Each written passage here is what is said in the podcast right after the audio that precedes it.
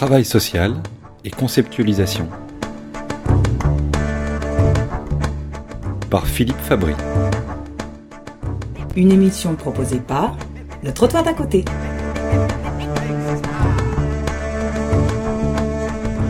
Cette chronique va porter sur la protection de l'enfance.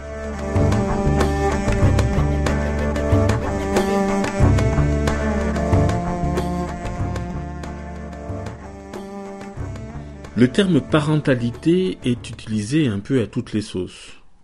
Pluriparentalité, monoparentalité, homoparentalité. Les sociologues, les politiques, les médias, les psys, les juristes, les anthropologues, les politiques, tout le monde utilise ce terme, mais chacun a sa sauce et avec des définitions différentes. Donc dans cette courte euh, émission, je voudrais vous proposer trois approches. La première historique, c'est d'abord les psys qui ont utilisé le terme de parentalité avec Racamier, et ça traduit euh, euh, dans les années 70-80 le fait que quand on passe d'une société holiste à une société individualiste, eh bien, euh, le travail de construction de sa place de parent n'est plus évident. Ça n'est plus donné par la coutume, mais c'est à construire singulièrement, individuellement.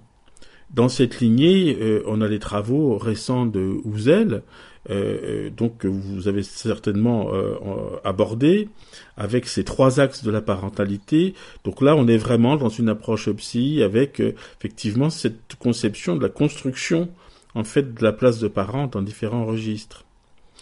Pour les sociologues, c'est lié aux recompositions familiales, très nombreuses, avec la multiplication des séparations conjugales et donc l'émergence de nouvelles figures parentales. C'est le cas aussi avec euh, euh, eh euh, l'aide à la procréation assistée, avec aussi l'homoparentalité. En fait, des tiers deviennent parents et donc le terme parentalité permet de parler d'eux alors qu'il n'y a pas vraiment de mots pour les désigner euh, coparents, euh, euh, on dit pas voilà je te présente mon copapa. Il euh, n'y a pas de terme pour désigner les, parentés sociales qui sont liées au fait que on vit avec un enfant. Et François de Singly nous montre que bah, pas mal de couples recomposés tiennent parce que il y a un attachement entre les enfants et leurs beaux-parents. Et, ces beaux-parents, bah, il n'y a pas de, nom pour nommer ce, type de lien. Quelqu'un qui a euh, éduqué un enfant qui n'est pas le sien dit souvent mais on ne sait pas comment se présenter. Maman de cœur, euh, vous voyez, c'est difficile. Il n'y a pas de mots pour le moment pour ces parentés sociales. Donc parentalité vient un peu regrouper tout ça. Enfin, il y a l'approche des anthropologues. Euh, on a l'exemple de Suzanne Lallemand et d'Esther Goudy qui ont beaucoup étudié la circulation des enfants en Afrique de l'Ouest et qui ont donné une définition fort intéressante de, de la parentalité. Esther Goudy, notamment, euh, a défini cinq dimensions de la parentalité qu'on trouve dans toutes les cultures et à toutes les époques, qui sont attribuées à des parents, mais qui peuvent être déléguées. Et après, la coutume va mettre des mots sur ces délégations. Euh, dans le monde musulman, si on éduque un enfant à la place de ses parents, ben, on utilisera la kafala, par exemple. Dans le monde anglo-saxon, on utilisera le fosterage.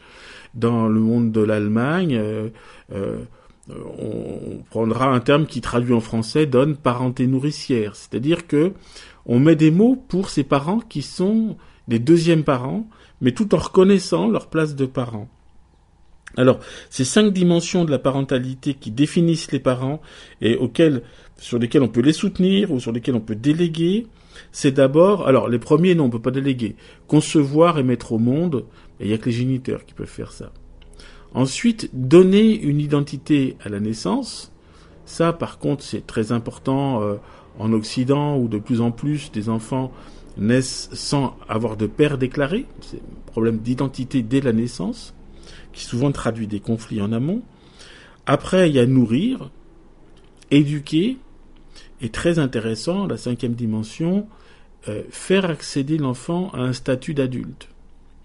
Et là, on voit euh, combien, par exemple, l'ASE euh, se trompe souvent en faisant comme si, dès 16 ans, un jeune était complètement responsable de son autonomie complètement responsable d'avoir ou non un, contrat jeune majeur et de construire euh, son accès au statut d'adulte, puisque dans toutes les cultures, on considère que ce travail d'aider un jeune à accéder au statut d'adulte, eh c'est une responsabilité parentale. Donc ça veut dire qu'on va laisser, par exemple, beaucoup de jeunes euh, placés longuement euh, avec des parents qui sont déparentalisés, et puis disparition de l'ASE, bah, ces jeunes se retrouvent effectivement en situation d'abandon et notre culture ne sait pas lire ces situations d'abandon dont tout le monde perd un, gros prix. D'abord les jeunes eux-mêmes, mais aussi tout l'environnement euh, du fait de leur marginalisation. Donc je vous invite à lire les, toutes ces approches. Vous avez euh, un, article que je recommande notamment euh, dans la revue Devenir de 2009. C'est le volume 21 de la revue Devenir il y a un article de Béatrice Lambois qui s'appelle Soutenir la parentalité, pourquoi et comment, et qui comprend vraiment de très bonnes définitions, qui montre aussi l'ambiguïté des politiques de soutien de la parentalité, avec toujours euh, euh, d'un côté soutenir les parents en difficulté, oui, mais aussi euh, les contrôler, voire les réprimer, avec cette idée que les parents seraient responsables de tous les dysfonctionnements de la société. Alors, il est vrai qu'un enfant qui n'a pas pu dans sa vie compter sur ses parents, ni avoir des parents de substitut, euh, a forcément euh, des difficultés liées à cette situation de manque de parents sur qui compter. Mais on a aussi tendance à un peu charger la barque du côté des parents, et beaucoup euh, d'analystes, de sociologues notamment, disent plus on charge les parents, plus on oublie dans quel contexte vivent ses parents. Or, il y a des contextes qui rendent difficile d'être parent. Et là, euh, j'invite à lire les travaux de Karl Lacharité, qui sont extrêmement intéressants, et qui analysent par exemple les situations de négligence, et qui les définit précisément, et qui montrent combien il y a un emboîtement entre euh, finalement ce qu'il appelle la communauté, le politique, comment le politique soutient la communauté, comment la communauté soutient les parents, comment les parents soutiennent les enfants. Il y a un emboîtement, et on ne peut jamais penser euh, que les parents sont seuls responsables D'ailleurs, car la charité dit plusieurs fois que les sociétés qui mettent excessivement la responsabilité sur les parents, eh ben, elles vont moins bien que celles qui considèrent que c'est une responsabilité partagée avec le social. Voilà, à suivre.